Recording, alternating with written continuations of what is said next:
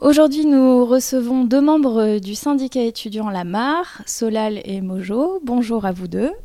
Bonjour. Bonjour, merci d'avoir accepté euh, notre interview. Ma première question, quand a été créé ce syndicat et pour quelles raisons euh, Du coup, le syndicat, euh, l'idée est arrivée, on va dire, en fin d'année dernière. En fait, même pendant le premier confinement, on s'est dit que déjà les étudiants et les étudiantes étaient dans une situation très compliquée. Et on s'est dit que déjà, on pouvait peut-être recueillir des témoignages ou essayer déjà de, leur filer un coup de main, en fait. Et ensuite, tout l'été, en fait, euh, par intermittence, un peu, on a commencé à créer le syndicat. Euh, et en fait, on l'a créé parce qu'aussi, il n'y avait aucun syndicat sur la fac de Nantes, que euh, on s'est dit qu'il y avait peut-être besoin d'un syndicat pour certaines choses. Et voilà. Je ne sais pas si tu veux ajouter quelque chose. Bah oui, non, tout à fait. En fait, il y a aussi un constat d'une certaine situation de euh, non pas de mobilisation, parce qu'il y a une mobilisation, il y a des mobilisations sur le, campus, sur la fac, euh, depuis de nombreuses années. Euh, mais au niveau syndical, c'est vrai qu'on on connaît des grands syndicats nationaux, mais on n'a jamais eu de, représentativité locale, même sans parler de représentativité, au moins d'action locale. Donc c'est aussi le, but premier, en tout cas le, motif premier de l'existence de ce syndicat-là, c'est-à-dire d'avoir un syndicat nantais qui n'est pas rattaché à euh, une organisation nationale, mais qui a vraiment pour but de faire de, l'action directe par rapport aux étudiants, c'est-à-dire d'être présent, voilà, de faire des tables, de faire euh, du lien, du contact, du soutien aux étudiants sur toute l'université de Nantes. Alors évidemment, nous, on a nos situations perso, du coup, c'est plus sur le campus tertre, mais euh, il va de soi qu'on on est là pour l'ensemble de la communauté étudiante, quoi. Est-ce que vous pouvez expliquer le choix du nom de ce syndicat, donc la MAR, et euh, de l'animal totem, entre guillemets, qui est donc une grenouille? Est-ce que vous pouvez nous, expliquer l'origine euh, du choix de ce nom-là?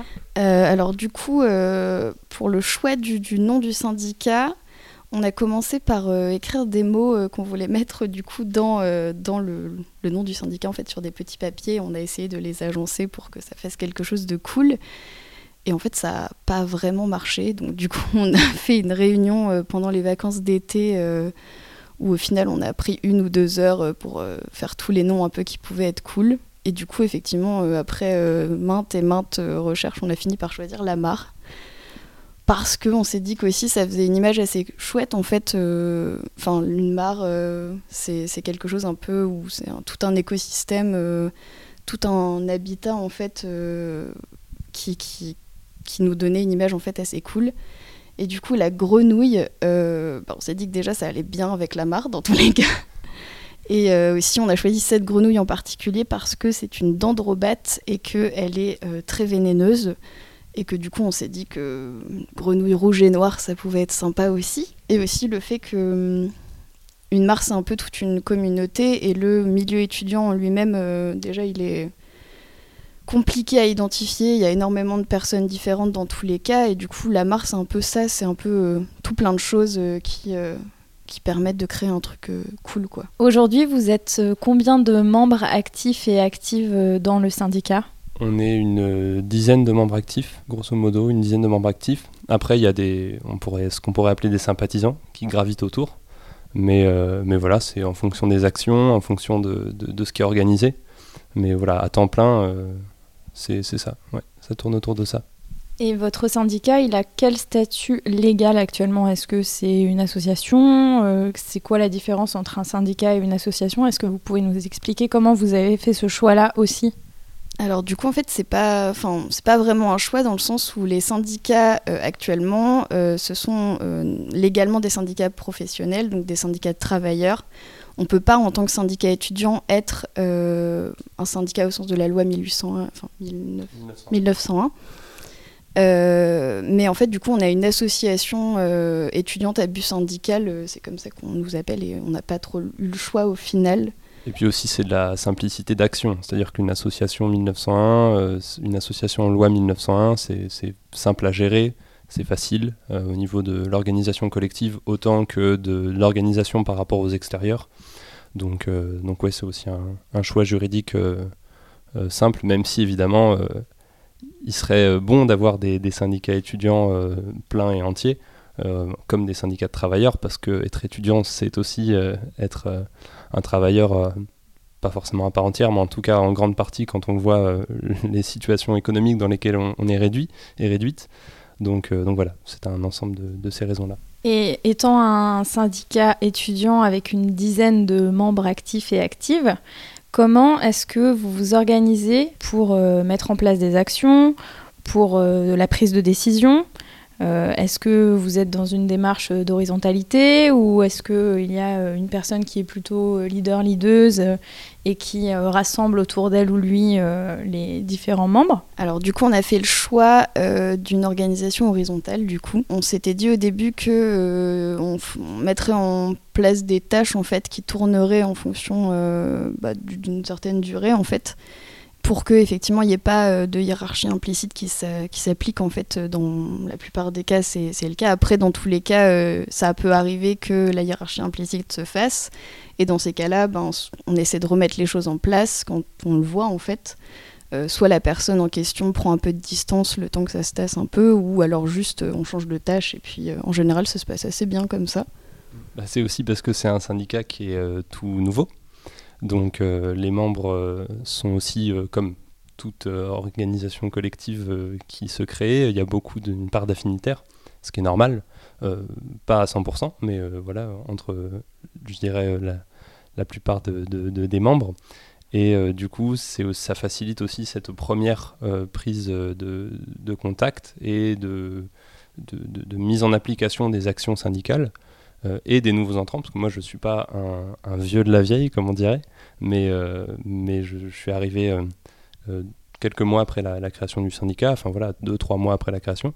Donc c'est aussi une facilité de rentrer dans un, milieu qui est, sain, qui est safe, qui est serein, et qui du coup bah, va permettre ensuite de construire un cadre politique et de sortir de l'affinitaire, ce qui est, à notre avis, le la forme la plus saine euh, collective qu'on puisse trouver, puisque voilà, on dépasse, on, aborde euh, tout conflit ou toute euh, prise de pouvoir indirect, implicite qui pourrait se faire de manière sensée, de manière structurée, de manière, enfin voilà, j'ai envie de dire directe quoi. Donc ça simplifie aussi les rapports des membres. Vous parliez tout à l'heure des autres syndicats étudiants qui ont plutôt un rayonnement national. Quel type de rapport vous entretenez avec ces autres syndicats étudiants euh, Alors du coup, nous, dans tous les cas, euh, on s'est dit que c'était dans tous les cas notre but de se concentrer sur notre action de terrain. Donc euh, c'est pas notre priorité, on va dire, d'avoir des liens avec les autres syndicats. Après, c'est arrivé que pour certaines actions, on travaille avec d'autres assos, d'autres syndicats, ce qui n'est pas du tout un problème, on n'est pas du tout contre. Euh, même, enfin, on est plutôt euh, sur euh, une ligne où justement on veut mettre en avant aussi les actions des autres organisations, puisque quand on voit les autres luttes aussi, par exemple, là, on est en train de rédiger un post sur le Gralin, sur l'occupation. on a aussi partagé un post sur la ZAD. Donc, dans tous les cas, on est ouvert un peu au lien avec d'autres, justement, et faire le lien, on pense que c'est important mais on se concentre aussi sur notre action en particulier, sinon bah, on a tendance à s'éparpiller un peu, on va dire. Et après la création de votre syndicat, est-ce qu'il y a des syndicats qui existaient déjà, qui ont fait euh, la démarche de venir euh, vers vous pour vous proposer du soutien dans l'organisation ou du soutien euh, dans les actions? Ou est-ce qu'il n'y a vraiment pas eu cette démarche de la part des autres syndicats? Bah, Du coup, en fait, l'année dernière, du coup, il n'y avait pas de syndicat sur la fac. Du coup, cette année, tous les syndicats sont arrivés d'un coup. Euh, du coup, il y a eu l'UNEF euh, sur le campus Sciences, il y a eu Solidaire aussi qui s'est recréé. Et du coup, c'est vrai qu'on est arrivé en se disant euh, on va créer un syndicat, il n'y en a pas. Et d'un coup, il y en avait trois d'un coup. on s'est dit ok.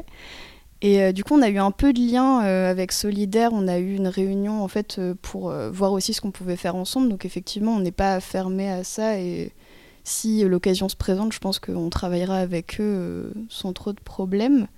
Vous avez parlé tout à l'heure euh, d'autres euh, luttes et d'autres collectifs existants euh, que vous soutenez. Comment est-ce que vous rentrez en lien avec les collectifs militants dont les luttes vous semblent proches des vôtres? Et encore une fois, dans quel but est-ce que vous mettez en place des actions communes? Bah, je dirais qu'il y, a plusieurs, il y a plusieurs aspects à cette question-là, c'est-à-dire que dans un premier temps, on a les forces vives qu'on a actuellement, donc c'est-à-dire qu'on ne peut pas se démultiplier, ne serait-ce qu'au niveau des horizons politiques ou au niveau de, l'action de terrain. donc ça c'est plus dans la pratique, j'ai envie de dire que ça, dépend à vrai dire des, circonstances. on peut être contacté par euh, des collectifs euh, lors d'actions précises. Par exemple, on a fait le 16 mars euh, une journée de, solidarité, de lutte contre la précarité sur le campus dans le cadre du comité de mobilisation étudiant. Et du coup, on a pu rencontrer par exemple une personne de Gralin qui était venue et avec qui on a pu échanger sur la lutte à Gralin. Mais ça, c'est purement circonstanciel. mais il y a des fois, ça peut être de notre biais où on se dit, on voit qu'il y a une lutte qui existe là, ça nous touche en tant que syndicat étudiant, qui a quand même une visée politique assez large, parce qu'on est un syndicat qui est quand même euh, enfin, à visée euh, anticapitaliste, antiraciste, euh, etc. Enfin, je vais pas faire une liste à l'après-vert, mais il y a quand même un ancrage très solide, on a une charte qui existe avec toutes, tous ces principes politiques-là.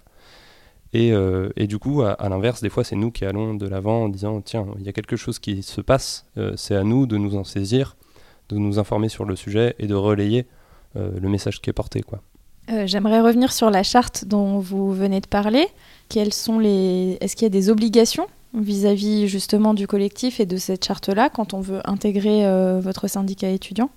Alors du coup, oui, enfin du coup on a fait, pour présenter un peu les circonstances de l'existence de la charte, quand on a voulu créer le syndicat, surtout fin de l'été, on a fait une réunion publique en fait, puisque on voulait créer un syndicat qui colle euh, au milieu étudiant nantais, donc aux étudiantes nantaises et aux étudiants nantais. Et du coup, on s'est dit qu'une réunion publique pour justement que tout le monde puisse donner son avis et créer euh, un syndicat qui colle en fait euh, aux circonstances et aux lieux. et du coup, là est venue l'idée de faire une charte, effectivement, avec les grands principes, les grands principes qui sont du syndicat. Euh, et du coup, effectivement, dans les principes, il y a l'anticapitalisme, l'anti-racisme, l'anti-LGBT-phobie, l'antisexisme. Et du coup, euh, on s'est dit que la charte, ce serait euh, un moyen aussi pour chaque nouvel ou nouveau arrivant de voir si effectivement le syndicat colle aussi avec ses idées, du coup la lire et ensuite nous donner un retour là-dessus. Mais effectivement, si on n'est pas d'accord avec les principes de la charte, ça peut être problématique pour la suite dans tous les cas. Après, c'est pas des choses euh, ultra euh, précises non plus, euh, mais c'est important effectivement d'être d'accord avec les choses qui font partie de la charte. Au niveau institutionnel, avec l'université de Nantes, est-ce que vous êtes en contact direct avec des membres de l'université? Au niveau vraiment institutionnel. Et si vous êtes en contact avec ces personnes, quels sont vos rapports? Est-ce que l'université est plutôt dans une démarche facilitante vis-à-vis de l'organisation et de la création d'un syndicat étudiant? Ou est-ce que au contraire, euh, ça peut être euh, compliqué d'avoir des rapports euh, à peu près sains avec cette institution-là en un an d'existence, en à peine un an d'existence, du coup, c'est pas très évident de répondre à cette question parce qu'on a eu, on n'a pas eu tant d'échanges que ça avec l'université. Euh, parce qu'on n'a pas eu de problématiques euh, qui ont fait qu'on a dû se saisir d'un échange avec eux et de voilà et de peut-être un échange poussé. Mais c'était pas le ça n'avait pas été le cas en tout cas cette année. On était plus on s'est plus concentré vraiment sur le contact direct avec les étudiants. Et du coup le, les institutions euh, n'étaient pas nécessaires dans, dans, ce, dans cette situation là donc donc non ça c'est il y a une seule fois où on a eu on a eu besoin de, contacter, mais c'était une UFR en particulier par rapport à une situation d'un étudiant en particulier. Euh, voilà, c'est un cas vraiment très spécifique, mais qui fait aussi évidemment partie de nos actions euh, syndicales, de faire du, du, soutien individuel. Euh, et là, c'était voilà, un échange avec la scolarité, puis une direction de pôle, enfin bref. Mais ça n'a pas été plus loin que ça, c'était un éclaircissement de conditions d'examen qui ont été un peu voilà, délicates pour beaucoup dans l'année dernière et cette année d'ailleurs. Euh, voilà, mais ça se, réduit un peu à ça, mais à l'avenir, oui, en tout cas, euh, quand il y aura besoin, nous, on se, saisira de ça, même si c'est pas du tout notre but premier de faire, du, brossage institutionnel, quoi. oui, en fait, du coup, le lien avec la fac, c'est simplement pour les formalités administratives qu'on a eu à réaliser pour être aussi une association à but syndical. Et du coup, on a eu des rendez-vous avec des personnes de la fac justement en ce but. On a dû présenter aussi, nous, ce qu'on avait comme projet aussi sur l'orga, en fait. mais sinon, effectivement, à part des contacts avec les, profs, pour le coup, en fonction des problématiques personnelles et individuelles aussi, et sinon, oui, on n'a pas forcément vocation à avoir beaucoup de liens, on n'a pas forcément vocation non plus à faire de la représentativité en conseil. C'est une des choses en fait qu'on a décidé dès le début. C'est ça peut évoluer, mais pour le moment, on est plutôt euh, tous et toutes d'accord là-dessus. Donc voilà. Effectivement, la bureaucratie et tout, c'est pas trop notre euh, délire euh, premier. Vous avez dit tout à l'heure que vous étiez créé D'abord, euh, suite au constat de la précarité étudiante liée à la pandémie de Covid-19, euh, qu'est-ce que vous avez pu euh, constater, vous, en termes de précarité étudiante et qu'est-ce que vous revendiquez, qu'est-ce que vous demandez, qu'est-ce que vous organisez à votre échelle pour tenter de la contrer ou de la résorber? On a lancé une campagne contre la précarité étudiante. cette année du coup et en fait, on a décidé de, décliner en fait euh, la précarité étudiante en fait en deux, euh, deux grands volets. Voilà, merci beaucoup. Euh, on a décidé de faire conditions de vie et conditions d'études. Donc les conditions de vie, ça recouvre le logement, le budget, la santé également. Et on a fait le constat de ce que le gouvernement mettait en place pour nous aider dans, dans tout ça. Et malheureusement, pas grand-chose. Donc on a, en fait, on a observé une véritable déconnexion euh, du gouvernement face à, toutes ces problématiques. Pour la santé, euh, ils ont mis en place euh, des chèques d'accompagnement psychologique, donc trois séances de 45 minutes. donc ça te permet d'établir un diagnostic sur tes problèmes. Et puis après, bah, si tu n'as pas les moyens de continuer, ben, bon courage. sur la problématique du logement, il n'y avait absolument rien de mis en place. Donc nous, on, revendique plus ou moins la suspension euh, des loyers du Crous, mais c'est pas quelque chose qui pour le moment est à l'ordre du jour a priori. Euh, sur le budget, notamment bah, sur la nourriture, il y a effectivement les repas à 1 euro du Crous. Euh, on a constaté que certains étudiants et étudiantes étaient plus ou moins satisfaits de, de cette mise en place, mais pour d'autres personnes, c'est pas le cas niveau valeur nutritionnelle, quantité, euh, même qualité, euh, c'est pas. Puis on a lu des études, c'était pas incroyable. Et sur l'autre volet, du coup, c'est conditions d'études, où là, euh, on parle des examens, des, des cours, en fait, tout simplement, et on se rend compte que, enfin, on peut faire des cours en distanciel, mais les partiels en présentiel, c'est possible, bizarrement, genre. c'est tout un, truc un peu gestion euh, capitaliste des choses en mode valeur du diplôme mais euh, valeur de l'enseignement en fait on sait pas trop où ça va. Donc nous ce qu'on a fait euh, déjà on a mis en place un questionnaire pour faire un peu le bilan de tout ça.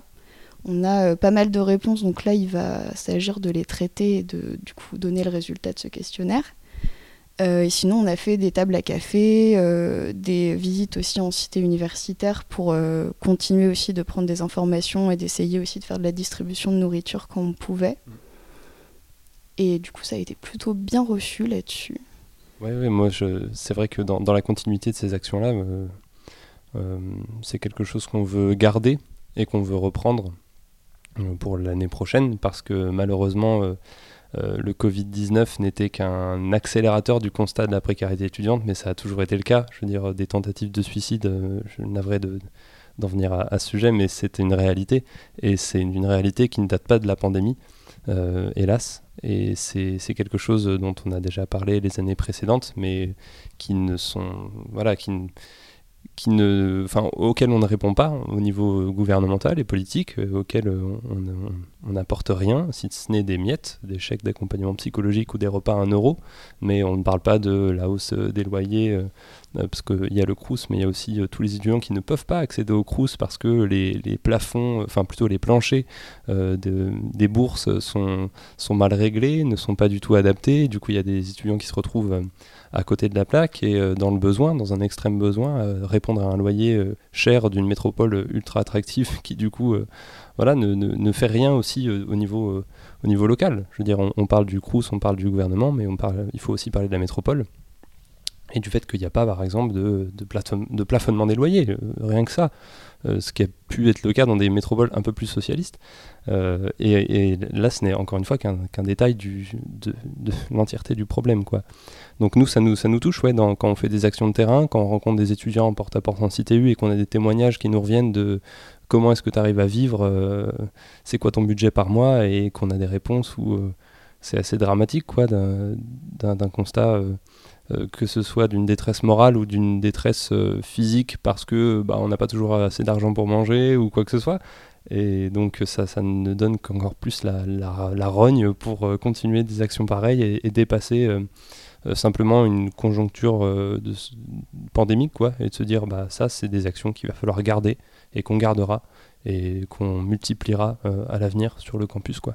Concernant Parcoursup, on va changer complètement de sujet. Vous êtes tous les deux étudiants étudiantes actuellement. Parcoursup commence à avoir un peu de vécu. Est-ce que euh, à l'heure actuelle, vous pourriez tirer un bilan à votre échelle euh, de la mise en place de ce dispositif-là au niveau universitaire? Euh, Je pense que malheureusement, le bilan Parcoursup, il est toujours le même depuis le début de Parcoursup. Là, Malheureusement, je me souviens d'avoir euh, déjà milité euh, contre Parcoursup il y a quelques années et que déjà il y avait des personnes sans affectation euh, super tard dans l'année ou des affectations déjà tardives.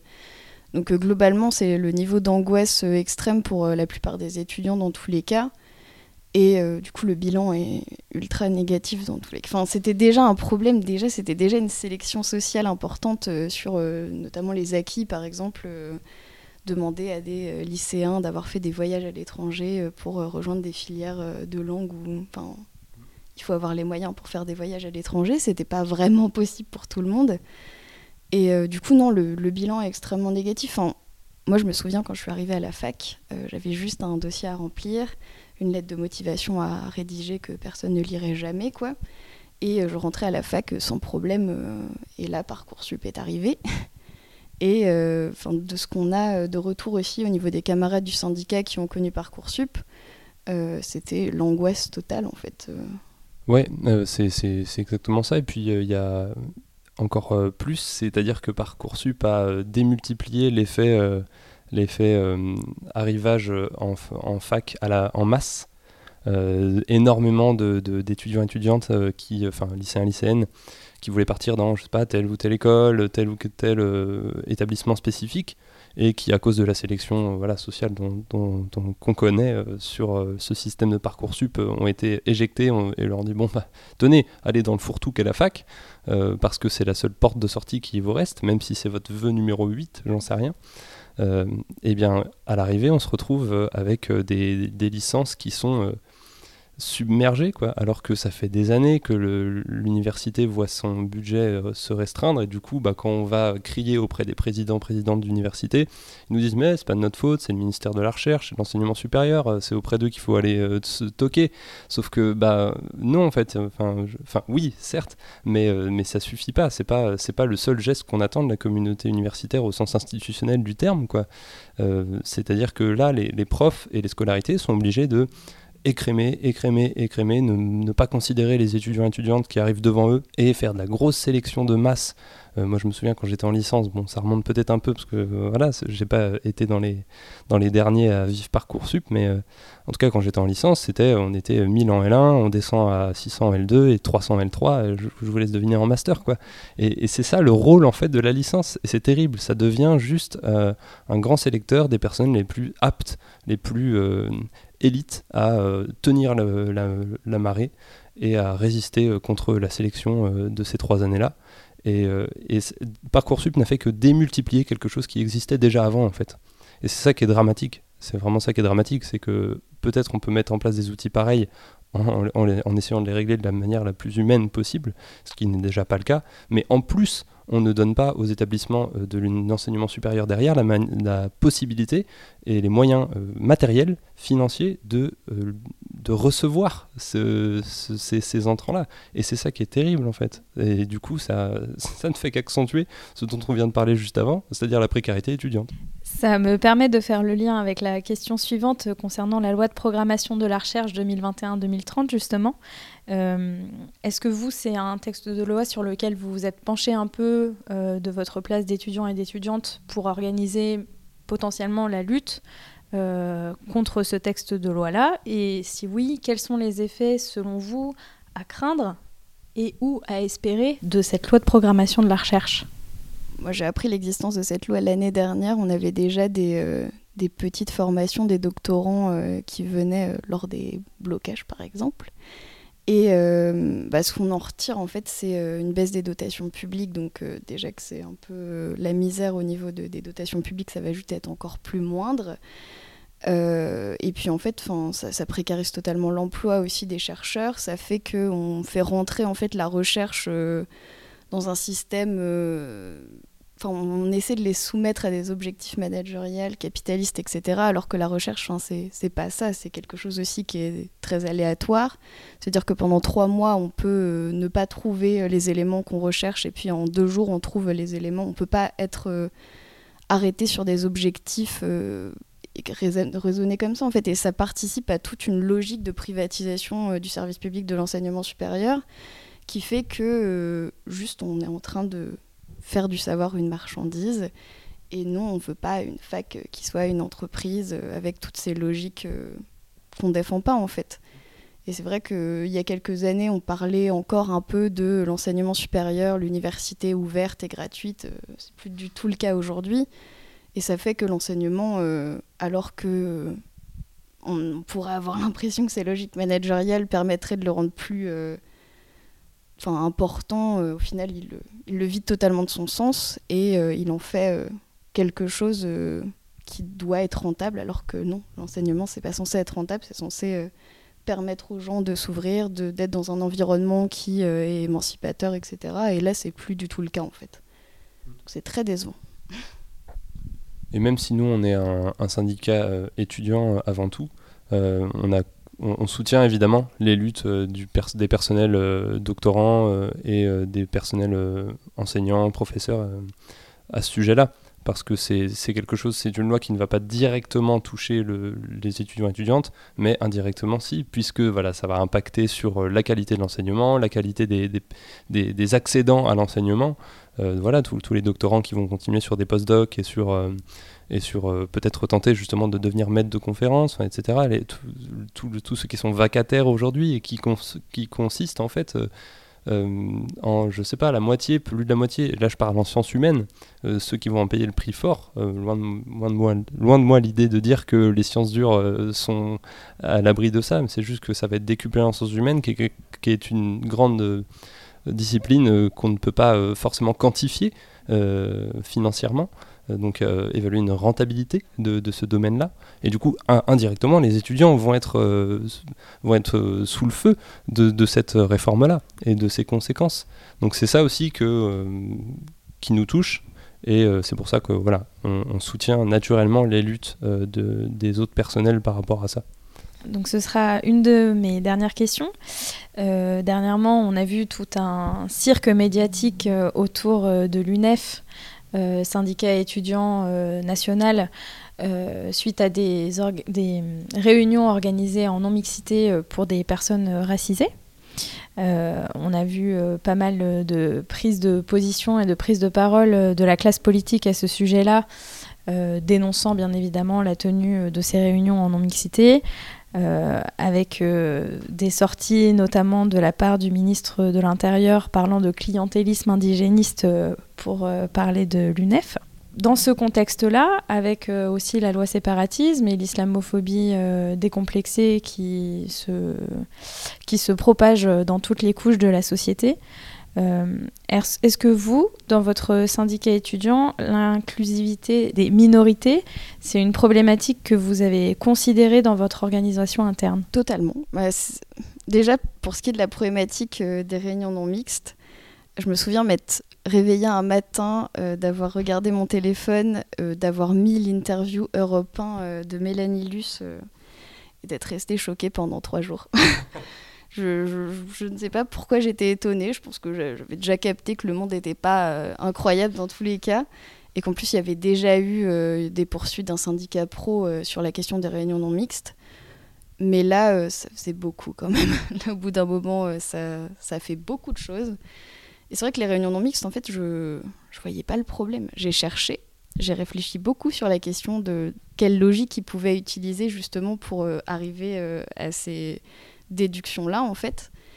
Et non, je vois pas en fait. Euh, pour moi, une réunion non mixte, c'est juste euh, une réunion entre personnes euh, qui subissent le racisme, qui en parlent justement pour essayer de faire changer les choses. Il y a un compte rendu qui est fait à la fin, qui est diffusé à toute l'organisation, pour justement permettre à tout le monde de lire le compte rendu et potentiellement de retrouver des comportements qu'on peut avoir et de se remettre en question en fait là-dessus. Et du coup, effectivement, au sein de l'organisation, au sein de, la MAR, du coup, du coup, c'est aussi un sujet qu'on aborde euh, du coup en auto-formation. Euh, on essaie effectivement de, se former en fait mutuellement sur ces questions de racisme, d'islamophobie, surtout qu'en ce moment effectivement euh, c'est pas.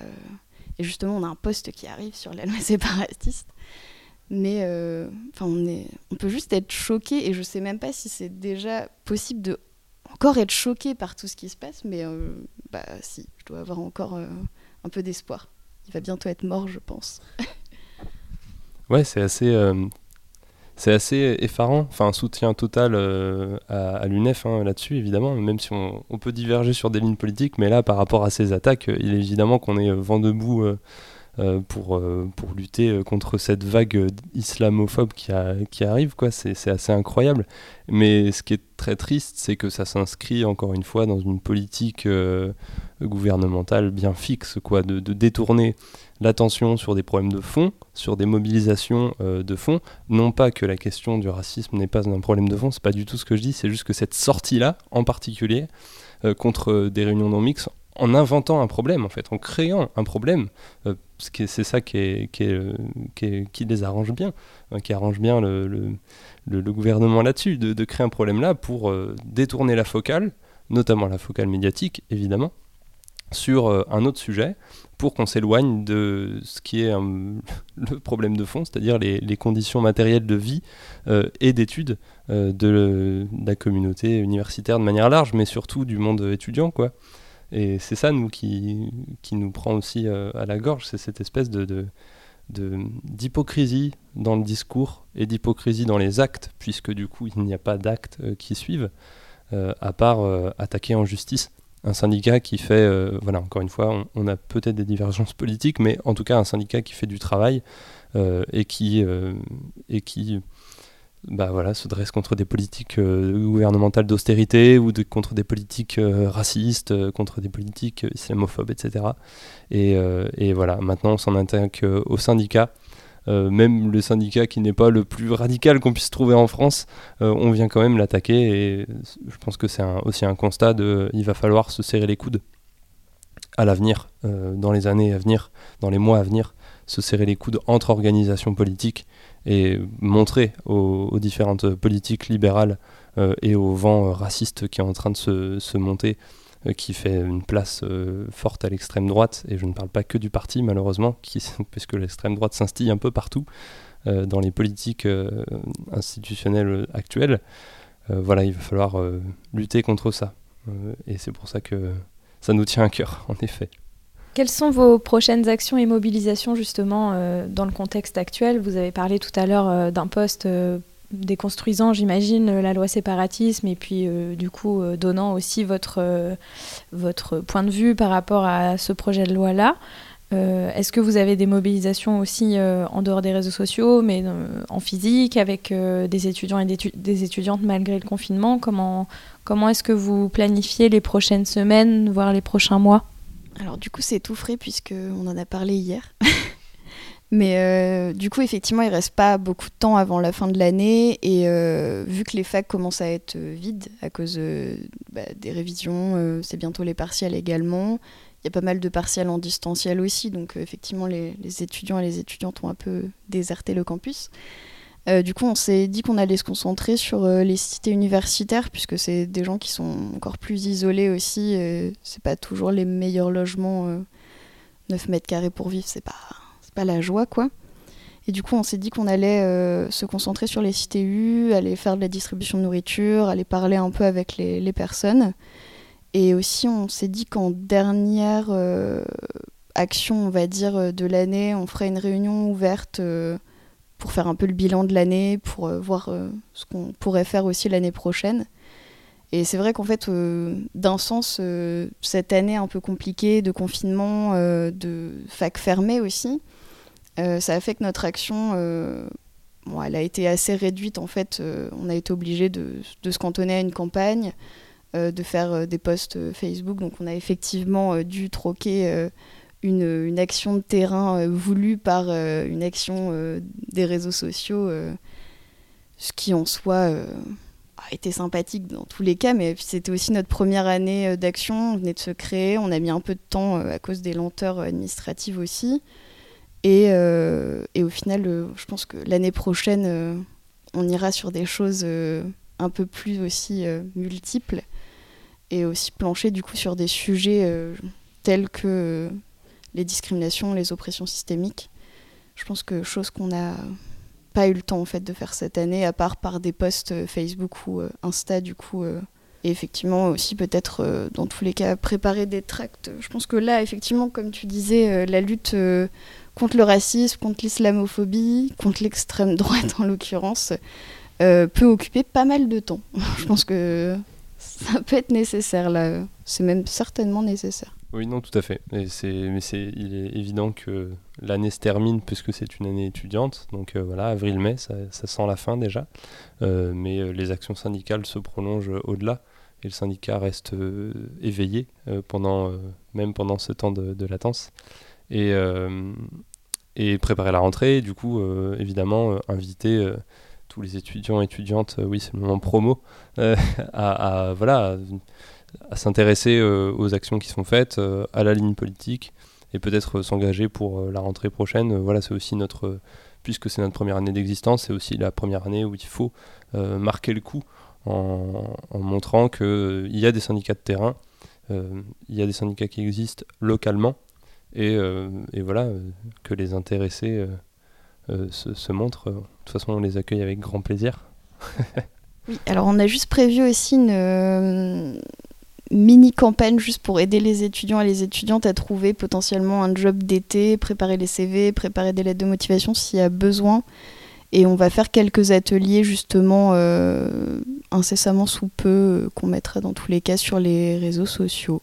Est-ce que vous auriez un dernier message, euh, Mojo et Solal, à faire passer euh, une question qu'on n'aurait pas forcément pensé à vous poser Quelque chose que vous tenez absolument à dire? Euh, Je pense que on a fait un bilan assez complet dans tous les cas.